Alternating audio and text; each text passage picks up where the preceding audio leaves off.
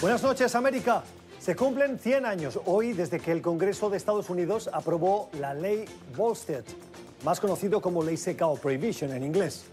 El Congreso, influido por una puritana sociedad de finales del siglo XIX y principios del XX, prohibió la fabricación, venta e importación de bebidas alcohólicas.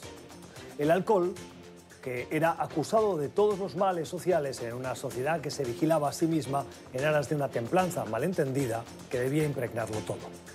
Contrario a lo buscado, el Congreso no solo no evitó el consumo de alcohol, sino que esa ley contribuyó a la generalización de su consumo, la venta ilegal, sin control sanitario y el auge del crimen organizado.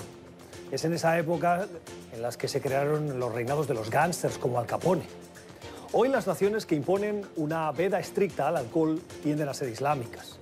También hay restricciones parciales, como en Filipinas o en algunas partes de América Latina, donde no hay venta de alcohol durante las jornadas electorales, por ejemplo, o en Estados Unidos, donde perviven condados llamados secos o leyes, conocidas como leyes azules, que prohíben la venta los domingos.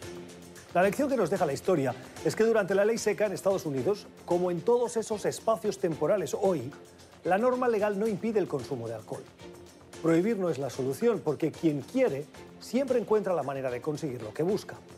Educación y regulación respetando la libertad individual es siempre un mejor camino para asegurar que algo que puede ser bueno, saludable o deseable para quien quiera lo pueda consumir sin hacer daño al otro.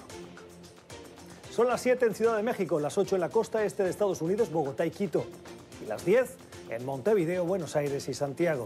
Y esto es cuestión de poder. Bienvenidos.